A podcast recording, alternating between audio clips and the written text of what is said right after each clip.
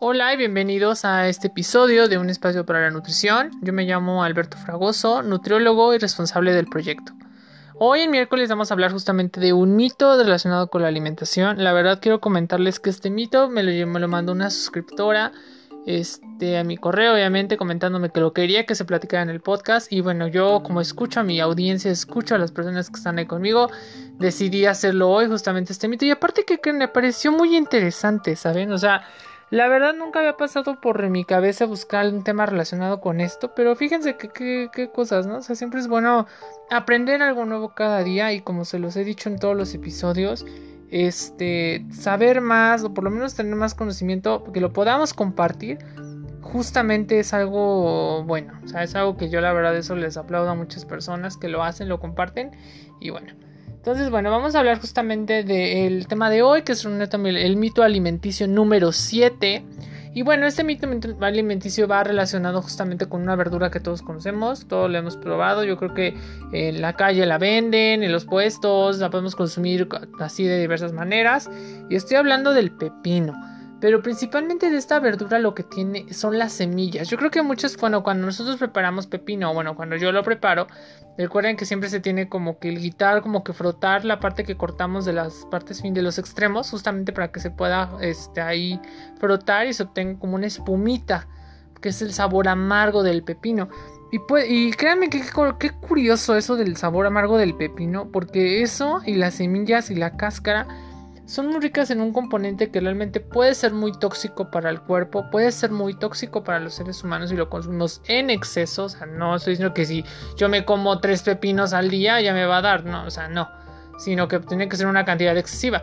El componente se llama cucurbitacina y pues quiero decirles que obviamente pertenece justamente y es honra el nombre porque recuerden que el pepino forma parte de la familia de las cucurbitáceas, las cuales obviamente entra el pepino, entra este, la calabaza, entra a veces la papaya, entra el melón, ¿ok? Porque van a, principalmente estos alimentos forman mucho gas en nuestro intestino y pues obviamente hay muchas personas que sufren problemas, por ejemplo, como inflamación, como colitis, como este, el síndrome de colon irritable, todo eso, ¿no? Entonces prácticamente hay que tratar siempre de cuidar el consumo de estas personas y más que nada este en todas las o sea que son intolerantes a este tipo de verduras y aquí lo importante del pepino es que me pregunta justamente nos pregunta justamente este mito que si quitamos las semillas del pepino nos puede obviamente evitar que se forme mayor cantidad de gas la verdad me, pareció muy interesante esta pregunta y sí estuve investigando en varias fuentes y sí comentan que por ejemplo a lo mejor cuando consumimos el pepino justamente con cáscara y con las semillas sí se puede llegar a presentar un poco de inflamación y eructos en su mayoría, la verdad eso es lo que más encontré, que pueden llegar a presentarse más eructos, pero obviamente así como alguna este, complicación mayor de inflamación o algo cuestión así como malo más en el intestino la verdad no está todavía investigado, la verdad todavía hace falta un poquito más de investigación, eso es lo que les puedo comentar hasta ahorita, eso es lo que yo encontré. Y este, y vaya, o sea, la verdad es como yo estaba diciendo, eso puede verse tiene otras investigaciones. Y la verdad, pues miren, la verdad, ustedes son libres de comerlo como quieran. La verdad, yo cuando preparo pepino lo consumo con todo y cáscara por la fibra, por la vitamina, por justamente por el ácido fólico. La verdad, yo no sabía eso de la cucurbitacina.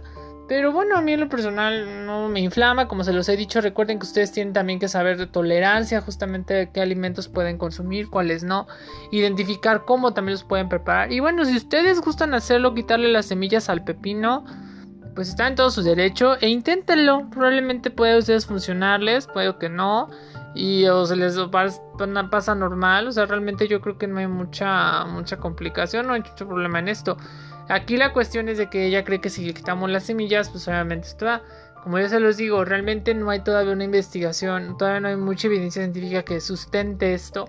Pero sí hay personas que lo practican y hay personas que lo hacen y pues no se vale. O sea, la verdad yo creo que pues, no cambia mucho en la manera en que coman el pepino y en la manera como lo, lo metabolizamos, como se digiere. Pero bueno, hay gente que le quita las semillas y como se los he dicho, también lo comen sin cáscara. Así que bueno. Realmente yo creo que se los dejo a su libre albedrío. Esa es mi recomendación. Esta es una sugerencia que yo le estoy haciendo. Y justamente desenmascarando este mito, ¿no? Que Este, a lo mejor no solamente con la con el pepino, también con la calabaza que también tiene semilla, este, con el melón, por eso a lo mejor no nos comemos las semillas del melón.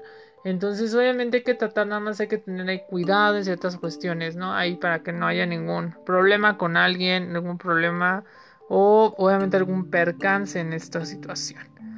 Así que bueno, este, la verdad sí fue muy corto este mito alimenticio, la verdad como se los dije, y en resumen, digamos que es algo pues realmente falso, pero a consideración de cada quien. O sea, digamos que dejo abierta la, la, mesa para que ustedes tomen su decisión. Ya escucharon lo que yo opino, lo que dicen las fuentes.